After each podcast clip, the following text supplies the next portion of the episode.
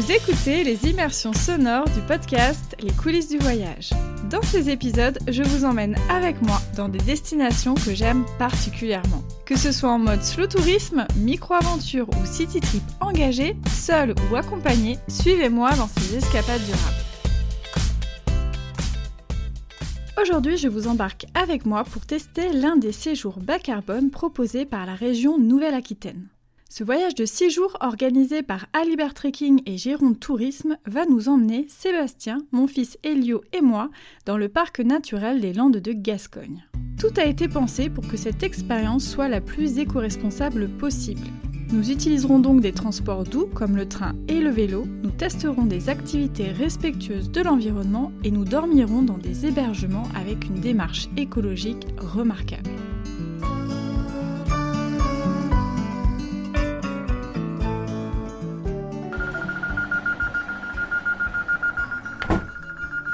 On est arrivé à Bordeaux hier soir et maintenant on est dans le TER. On a environ 40 minutes de trajet pour arriver à destination et démarrer ce séjour sans voiture. Est-ce que tu sais où on va? Euh. Dans la forêt? Dans la forêt, ouais. Et c'est quoi l'arrêt de train? Euh. Je sais pas. Langon. Ah, oui. T'as hâte d'aller pédaler? Oui Ça te fait pas peur 40 km Non, T'es sûr? C'est pas beaucoup. Après 40 km de vélo sur une voie verte très bien sécurisée et balisée, nous voici arrivés à notre premier camp de base, Cap Cabane. On est au cœur d'une jolie forêt de pins à Capsieux, sur le territoire du parc naturel régional des Landes de Gascogne, à environ 80 km de Bordeaux. On distingue déjà plusieurs cabanes ovales très bien camouflées entre les arbres. Au sol, les pousses de fougères commencent à sortir. Le vert tendre de leurs feuilles se mêle au jaune vif des genêts en fleurs. Pour découvrir le site, Philippe, le propriétaire, nous propose de faire une petite course d'orientation qu'il a imaginée. Munis de notre carte, nous partons chercher les balises dans la forêt. Une belle manière de s'approprier les lieux.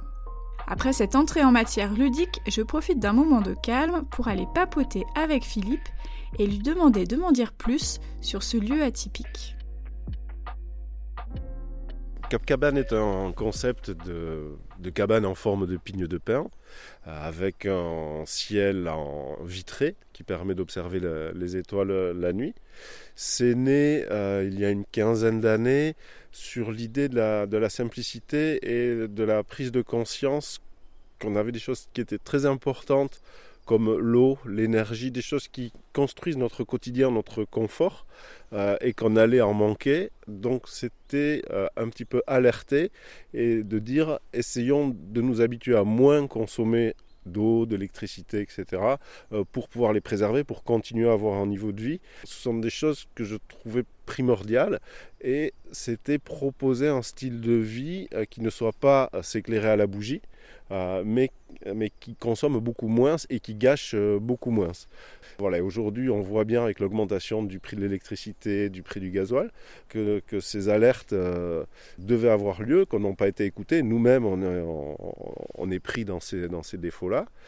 Mais euh, on fonctionne presque de façon euh, autonome par rapport à cette énergie, puisqu'on est en chauffe-eau solaire, sur une alimentation bio et locale, donc on ne dépend pas non plus de, de- des manques que l'on voit arriver aujourd'hui, que ce soit euh, sur certaines denrées, etc.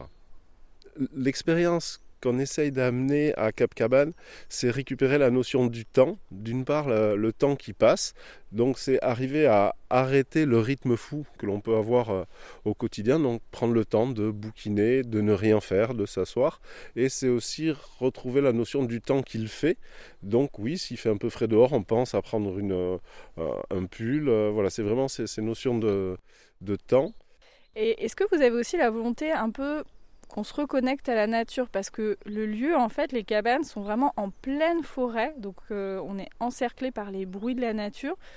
Est-ce que c'était une volonté de votre part?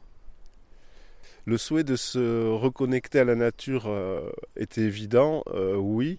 Mais ça allait surtout dans, euh, dans ce qu'on souhaitait mettre en place autour toujours de cette raréfaction de l'énergie, euh, c'est l'entraide et la coopération. Donc là, on s'entraide beaucoup avec la ferme à côté, avec d'autres prestataires qui sont autour de nous, et c'est aussi arriver à s'entraider avec la nature. Aujourd'hui, on a coupé quelques pins, on a réimplanté des chênes, etc. On a pu voir des oiseaux renichés, comme par exemple la mésange bleue. Euh, et aujourd'hui, la mésange bleue, on se rend compte qu'elle mange les chenilles processionnaires, qui sont un fléau pour les pins, qu'elle mange le scolite, qui est aussi une autre bête, et elle tue aussi les frelons euh, asiatiques, du moins les larves. Voilà, c'est arriver à s'associer avec cette nature pour qu'elle nous aide euh, faire notre place, lui laisser sa place, et voilà, qu'on arrive à vivre ensemble. Et alors, comment vous est venue cette idée euh, de construire les cabanes en pigne de pain? Comment on dit? C'est ce qu'on appelle la pomme de pain. Ah, d'accord. Euh, pour les, non-initiés, c'est la pomme de pain, mais on, dit normalement la pigne de pain. Voilà. D'accord. Euh, là, c'est une idée de, l'architecte Armel Canchon. Quand on lui avait proposé le, projet, on lui avait surtout expliqué la, sociologie de ce qu'on voulait mettre en avant. Justement, ce bloc sanitaire solaire euh, qui devait être central, l'idée de la restauration, de la cuisine commune, de l'aire de jeu.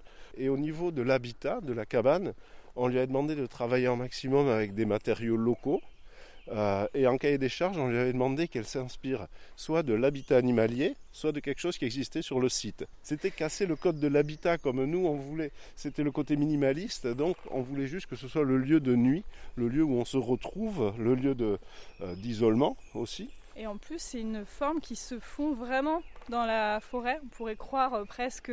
Enfin, c'est même en mode camouflage. Oui. Donc c'est intéressant aussi d'aller rechercher euh, sa pigne euh, de pain le soir. Ce qu'on va faire ce soir d'ailleurs, puisqu'on va faire une balade de nuit. Donc j'espère qu'on va retrouver quand même notre cabane. Elles sont éclairées quand même. Hein. Il, y a, des petits chemins. Quelques heures plus tard, à la nuit tombée, nous sommes prêts à explorer la forêt complètement dans le noir. Alors, Elio, alors ce que je te disais, c'est que tu vas apprendre à voir avec tes pieds. Donc on va ralentir le rythme, on va marcher plus lentement que d'habitude. Et c'est avec tes pieds que tu sentiras si tu es sur le chemin ou si tu es parti à côté. Quand tu pars à côté, il y a les herbes, tu le sens, c'est un petit peu plus mou et tu dis hop hop non, je reviens vers le, vers le chemin. On y va? C'est parti? Ouais, faut pas marcher dans les sorties. Non. Ni dans la rivière. Ni dans la rivière. Allez, c'est parti. Oh, alors là, c'est des herbes.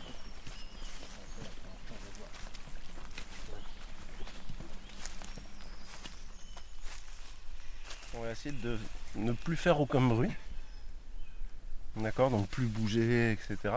Pour écouter les bruits justement de la forêt. Et pour mieux les entendre, on va fermer les yeux. D'accord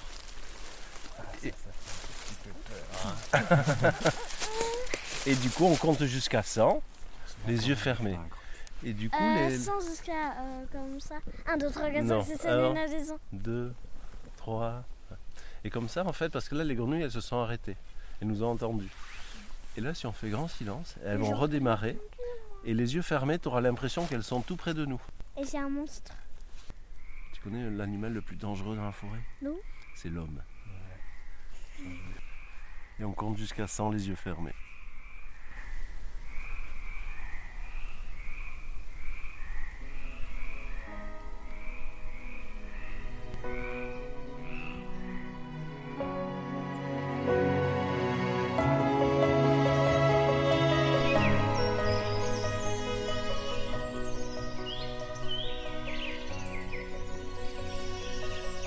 Le jour vient de se lever, je suis sur la terrasse de la cabane, on entend plein d'oiseaux. Il y a des pics, des coucous, des mésanges, tout un tas d'oiseaux. Aujourd'hui, on a encore une très belle journée avec notamment la découverte d'un savoir-faire local qui a été quelque peu oublié.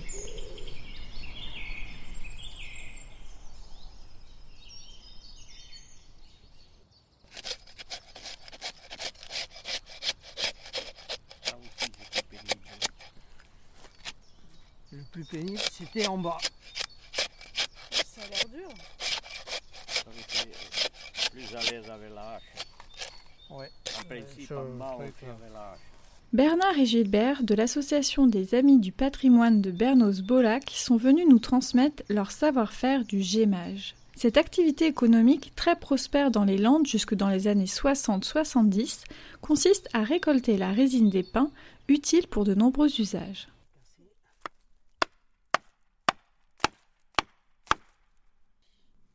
La première étape du gémage consiste à préparer l'arbre en enlevant l'écorce et en faisant une carre, c'est-à-dire une entaille dans le tronc. Et ensuite, on allait préparer le suivant.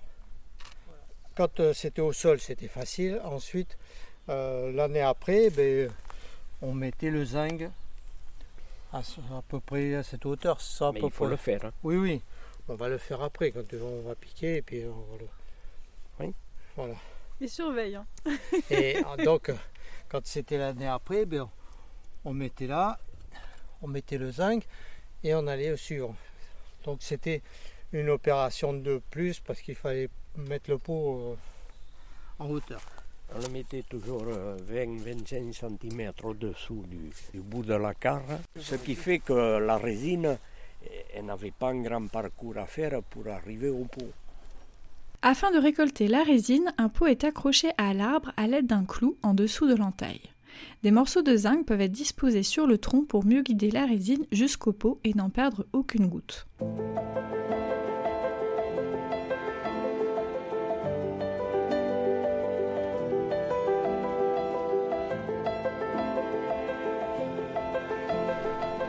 On a repris nos vélos pour rejoindre notre deuxième camp de base de ce séjour, le domaine Ecotelia.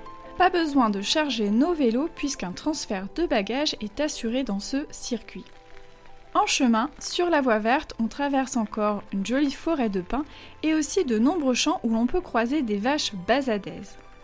Elles sont facilement reconnaissables par leur robe grise ainsi que leur regard souligné d'un trait noir comme si elles étaient maquillées.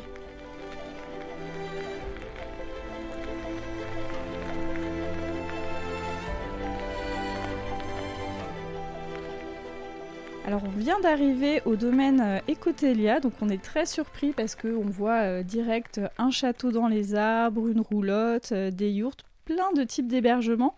Donc je vais aller demander à Olivier pourquoi il y a autant d'hébergements insolites par ici. Euh, effectivement, nous, le, domaine, l'idée, c'est de pouvoir euh, voyager à travers le monde, découvrir les différents hébergements du monde. Sur place, on a cinq chemins qui amènent à chaque continent, et comme vous pouvez le voir, ben, on voit une cabane dans les arbres, une roulotte, une yourte, euh, des hébergements qui sont très différents les uns des autres. Et nous, notre volonté, ben, c'est de permettre à nos hôtes de, de, se balader, de découvrir un peu des hébergements qui sont insolites, authentiques, et des hébergements qui viennent de chacun des continents avec euh, euh, cette, volonté de, pouvoir permettre un voyage sans avoir à partir à l'autre bout du monde, euh, dans un même lieu, voilà, et avec des hébergements qui sont les plus, les plus écologiques et les plus authentiques possibles. Quand on arrive chez Ecotelia, du coup, on a cinq chemins qui partent de l'espace d'accueil, qui amènent à chacun des continents, avec au moins une typologie d'hébergement par continent. Ça veut dire qu'on va pouvoir prendre le chemin de l'Asie, découvrir la yourte mongole, le temple asiatique euh, ou la pagode indonésienne. On va pouvoir prendre le chemin de l'Amérique, découvrir la cabane de trappeur dans laquelle vous êtes installé. On va prendre le, chemin de l'Europe et là on va découvrir des hébergements qui sont locaux, des hébergements euh, qui font des clins d'œil à nos traditions locales. On va trouver une roulotte en forme de grande barrique, de grands tonneaux pour faire le clin d'œil avec Sauterne, les graves qui sont juste à côté du domaine. Et après on va pouvoir prendre la direction de l'Afrique et découvrir une tente kaïdal, les tentes traditionnelles de mariage au Maroc, ou euh, très bientôt un riad marocain, un vrai riad euh, traditionnel tout en bois, euh, qui permet de voyager vraiment dans chaque continent. Alors moi je suis très attachée aux hébergements durables, donc c'est pas pour rien qu'on est venu ici. Est-ce que vous pouvez nous dire en quoi c'est important pour vous d'avoir un hébergement durable et comment ça se concrétise au quotidien? Au moment de la création, on a commencé par rechercher des hébergements qui soient les plus écologiques, avec euh, ben, notamment des hébergements qui sont en fait en bois, avec de l'isolation en laine de mouton, en laine de bois, et en même temps, bah, par exemple, on a aussi installé une baignade naturelle au lieu d'installer une piscine classique, donc qui permet d'avoir une, baignade dans une eau comme un lac de montagne, euh, de bonne qualité, et, euh, mais sans aucun produit chimique. Euh, également, on a un assainissement par filtre planté de roseaux, donc qui permet de retraiter les eaux sales du site au lieu d'avoir une micro-station d'épuration classique. Et après, il y a tout un tas de petites actions qui sont faites au quotidien, mais qui ont aussi beaucoup d'importance et qui sont, elles, beaucoup moins visibles par les clients. Et puis, bah, j'ai également aussi, moi, ma propre vision de l'écologie et, du développement durable, dans le sens où où euh, pour moi l'écologie, ça doit être une écologie positive. Venir dans un lieu comme ça, ça, doit être quelque chose d'attirant pour les clients et non pas quelque chose de punitif. Et malheureusement, aujourd'hui, il y a encore trop de clients qui pensent que euh, venir dans un lieu qui fait beaucoup d'efforts sur l'écologie, qui, fait, qui soit le plus durable possible, eh ben, ça va être un lieu sur lequel on va renier sur le confort. C'est-à-dire qu'il va y avoir quelque chose en moins. et on a toujours cette image de dire l'écologie, c'est quelque chose de négatif. Donc nous, la volonté, c'était que nos clients ne se rendent compte de rien. De nombreux clients qui effectivement viennent séjourner sur le domaine et ne se rendent pas forcément compte euh, de tout ce qu'on fait euh, sur l'écologie et le développement durable. Et donc on a décidé d'obtenir l'écolabel européen pour pouvoir venir certifier la démarche, avoir un organisme indépendant, l'AFNOR, qui vienne sur place et qui vienne certifier qu'on fait bien quelque chose derrière et qu'on ne fait pas que dire mais que concrètement derrière on agit. Euh, voilà. Et, depuis qu'on a obtenu l'école Belle Opéra, ça nous permet vraiment de communiquer là-dessus et de montrer qu'au quotidien, on a des actions qui sont faites et qu'on peut avoir le même confort, la même qualité de service, la même qualité de prestation que dans un lieu classique, mais dans un lieu où euh, on attache beaucoup d'importance sur le tourisme, sur le tourisme durable et le tourisme responsable. Je pense que euh, avec votre démarche, ce qui me semble intéressant, c'est que vous allez pouvoir toucher un plus grand public. Justement, les gens qui ont un petit peu peur euh, des choses écolo, bah, vous allez quand même les toucher parce qu'ils vont être attirés peut-être pour le côté plus insolite de votre démarche. Et finalement, bah, vous allez euh, réussir à les embarquer euh, sur euh, l'aspect plus durable des hébergements. Donc je trouve que c'est une belle stratégie, c'est malin.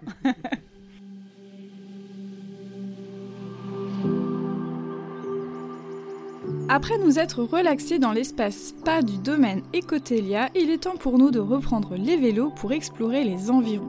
Pour ces prochains jours, nous continuons à faire varier les activités entre sorties culturelles et exploration nature. Direction Bazas et le lac de la Prade, situé à environ une heure de notre deuxième camp de base.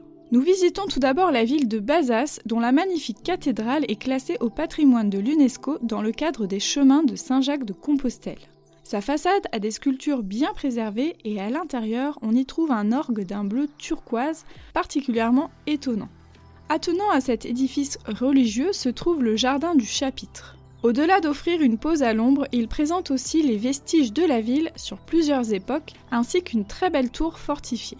Les différents lieux à ne pas manquer à Bazas peuvent se visiter de manière interactive grâce à Terra Aventura. Cette application propose des centaines de chasses au trésor dans toute la région Nouvelle-Aquitaine et l'une d'elles est disponible à Bazas. On doit suivre le parcours, trouver les différentes étapes, résoudre des énigmes pour au final arriver au terme de cette enquête où l'on est récompensé d'un badge à collectionner. Un moyen très ludique et efficace pour visiter la ville en famille. Ensuite, nous poursuivons à pied jusqu'au lac de la Prade où se poursuivent nos explorations naturelles cette fois-ci en compagnie de Corentin, guide naturaliste.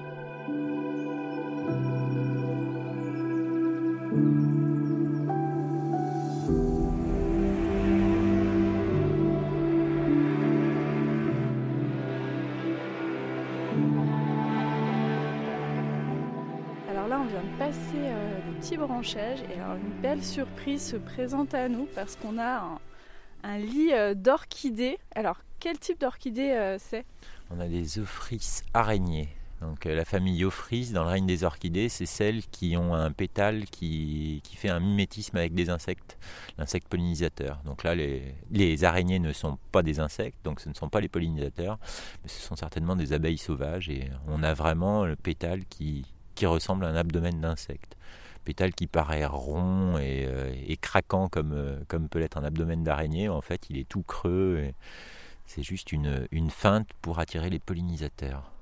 Il a même l'air un peu euh, velouté, comme s'il était un peu velu, comme, bah, comme une, une abeille ou quelque chose comme ça. Ouais, c'est vrai que c'est étonnant. Il y a une pilosité effectivement pour pousser le mimétisme, et il y en a même certaines espèces de frisses qui ne sont pas encore sorties à cette saison-là, qui pousse le mimétisme à émettre une phéromone identique à celle de la femelle.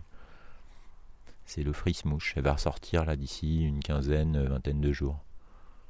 Donc arriver à ressembler à un insecte, sentir comme un insecte, tout ça pour attirer un pollinisateur. Euh, c'est un peu euh, ce que je disais tout à l'heure, euh, ce qui a permis à Darwin de commencer à, théoriser la coévolution euh, des espèces. Sur quel milieu on est ici, euh, particulièrement autour euh, du lac de la Prade? On est sur des, pelouses sèches argilo-calcaires, donc un milieu avec une flore euh, de type méditerranéen, une strate herbacée qui est assez rase et qui est vraiment très favorable au développement des orchidées, justement parce qu'il n'y a pas de concurrence au niveau de la lumière, pas de concurrence non plus au niveau de l'alimentation des plantes, au niveau des nutriments. Il y a très très peu de plantes autour si ce n'est d'autres petites plantes rases. Et, du coup, là, c'est vraiment le milieu idéal pour les orchidées. Et donc, il y a une gestion du site par des organismes euh, assermentés pour euh, réouvrir ce genre de milieu petit à petit euh, et permettre le, développement des orchidées. Là, sur le site où on est, par exemple, l'année dernière, il y en avait une dizaine de plants. Là, on est à vue de nez sur déjà 50, 50 pieds de fris abeilles. Et ce n'est que le début de la saison. C'est la première espèce qui émerge. Et dans les prochains mois, ça va être un régal pour les yeux. Festival des orchidées, feux d'artifice dans tous les sens, des couleurs et certaines avec des odeurs, dont une là, la moucheron avec une odeur de vanille. Euh, où nous on est sensible les phéromones dont je parlais tout à l'heure. En fait, euh, bah, nous on les capte pas. C'est vraiment que pour les insectes qui arrivent à, ressentir ça. Nous, euh, voilà, on a le visuel et avec une espèce, l'odeur de vanille qui est quand même assez sympa. Oui, on la sent. On la sent. Ah ouais, vraiment, il y a vraiment une fragrance de vanille. et la vanille est une orchidée. Là, on a une, un carabe doré. Il est vraiment superbe. Complètement irisé, c'est fou les couleurs. Et eh ben bravo, c'est parce que t'as l'œil, bonhomme. On voit bien les petits crochets au bout des pattes. Ah ouais. Et les couleurs là c'est dingue. Le, vert et doré en fait. Euh. Presque toutes les couleurs de l'arc-en-ciel. Mais c'est surtout quand même jaune, vert, orangé. Les, pattes orangées, ça c'est improbable. Et vraiment la technique, se jeter sur le dos quoi. Fuir, euh, fuir l'ennemi. Et lui il s'en fiche de se jeter sur le dos.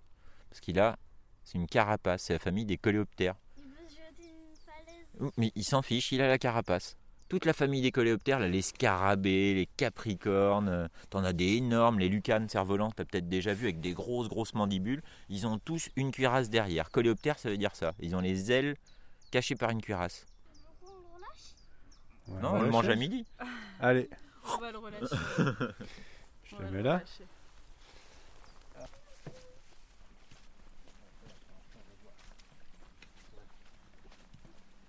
Regarde ça. Ce petit bout blanc, en fait, si on le déplie, on peut presque aller jusqu'au bout, jusqu'au moment où il va casser. Et avec le bois de sureau, on fait des super flûtes. Mais nous, on va pas en faire parce qu'il faudrait un couteau et beaucoup de temps et le faire très très bien. Moi, j'ai une autre solution, c'est de faire un kazoo, un petit instrument qu'on va faire avec ça. Tu connais ça? Tu as déjà utilisé? Ouais et la râpe à bois, en fait, là on a fait le trou au milieu, donc il y a de l'air qui va passer. On pourrait faire des sarbacanes, des petits pistolets à eau aussi. Mais c'est un peu compliqué. Moi, ce que je te propose de faire, c'est juste de faire un petit kazoo. Un kazoo, c'est un instrument que tu chantes dedans et ça va modifier le, son de ta voix. Et du coup, pour faire ça, on va mettre les doigts à la moitié et ici, on va essayer de faire un trou. Je te montre et après tu pourras le faire. J'en ai d'autres. Ok? Faut arriver à percer jusqu'au milieu, tu vois. Là, je commence, il y a toujours du bois, et puis on va essayer de rejoindre le trou du milieu. On n'est pas loin. Tu vois? Ah Il y a les deux trous qui se rejoignent. Donc là, il faut ressouffler un coup. Agréable, c'est quand on bricole dans la nature, on peut écouter ce qui se passe autour. Tu les entends tous chanter? Est-ce que c'est agréable ça? Est-ce que ça fait du bien d'entendre les chants d'oiseaux?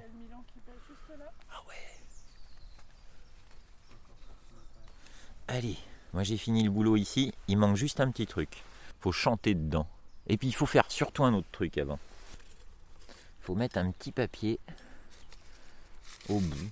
On pourrait le faire avec une petite peau d'oignon ou une feuille très très fine, mais ça tiendrait pas longtemps. Moi je propose souvent de le faire avec du, du papier de soie. Et un mini élastique, et là en bouchant le trou du bout, on va pouvoir répondre aux oiseaux. Ça te dit de le faire? Ouais?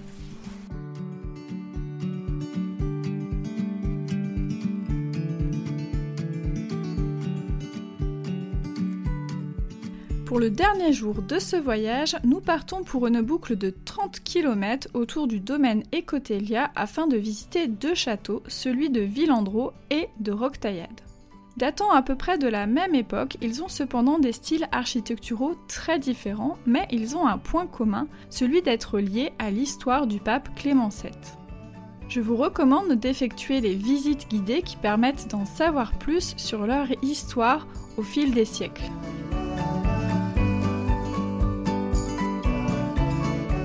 Un peu avant 1592, euh, on a les protestants qui arrivent dans un premier temps. Alors attention parce que c'est une histoire un peu farfouille. Les protestants arrivent dans un premier temps et ils décident de prendre possession du château. C'est-à-dire qu'il y avait un seigneur ici, ils virent le seigneur et ils prennent possession des lieux. La Ligue catholique, qui sont les opposants des protestants, apprennent ça. Qu'est-ce qu'ils font? Ils rappliquent à Villandreau, ils virent, ils se battent contre les protestants, ils virent les protestants et ils prennent à leur tour possession des lieux. À ce moment-là, le roi, c'est Henri IV. Henri IV, vous connaissez son histoire, les protestants, etc. Donc lui, en tant que roi, il a envie d'apaiser les tensions. Parce qu'une guerre dans un royaume, déjà, ça coûte cher, ça donne pas une bonne image, et surtout en termes de politique, bah, du coup, ça montre qu'on sait pas trop gérer son pays. Donc, euh, le roi Henri IV, lui, veut apaiser les tensions. Et a des représentants un petit peu partout en France, dont un à Bordeaux qui s'appelle le maréchal de Matignon. Et donc, ils vont venir ici à Villandreau pour déloger les ligueurs, les faire partir du château. Et ils vont balancer plus de 1860 boulets de canon sur le château. Les ligueurs vont partir. Ils ont eu un petit peu peur. Donc ils partent. Mais ils se disent, bon Royal se dit, mais qu'est-ce qu'on pourrait faire? Puisque en fait, si on favorise un camp plus que l'autre, bah, ça fait quand même des tensions. Donc ils se disent, il faut qu'il n'y ait plus personne qui revienne. Quelle est la meilleure solution? Eh bien, ils se disent, si on rase le château, il n'y aura plus personne. La tour qui est la plus à droite, elle est cassée. En fait, c'est parce qu'ils ont commencé par cette tour. Ils ont commencé par la démanteler, pierre par pierre, assise par assise. Sauf que le seigneur, lui, qui avait été viré par les protestants, mais il n'est pas trop d'accord. Il n'a pas envie que son château soit détruit par le roi. La chance qu'il a, c'est que sa belle-sœur travaille pour Marguerite de Valois, qui est la première épouse d'Henri IV. Donc il est un petit peu dans les petits papiers du roi, et il va demander à Henri IV d'arrêter la destruction de son château, ce que ce qu'Henri IV va faire. C'est sur une colline où surplombe le majestueux château de Roquetaillade que s'achève ce voyage. Si cette immersion sonore vous a donné envie d'en savoir plus, vous retrouverez le récit détaillé de cette aventure sur notre blog. Vous pourrez aussi retrouver ce séjour organisé par Alibert Trekking et intitulé Les Landes de Gascogne en famille dans la sélection des séjours bas carbone proposés par la région Nouvelle-Aquitaine. Bien entendu, tous les liens sont à retrouver dans la description de cet épisode. L'écriture, la réalisation, le montage et le mixage de cet épisode a été réalisé par moi-même à 100%. Si vous voulez me soutenir et soutenir ce travail, n'hésitez pas à me mettre 5 étoiles sur Apple Podcast et toutes les plateformes qui le permettent et me laisser plein de commentaires. Cela me sera très utile pour la suite. D'ailleurs, une prochaine immersion sonore est déjà en cours de fabrication. Pour ne pas la rater, pensez à vous abonner. À bientôt!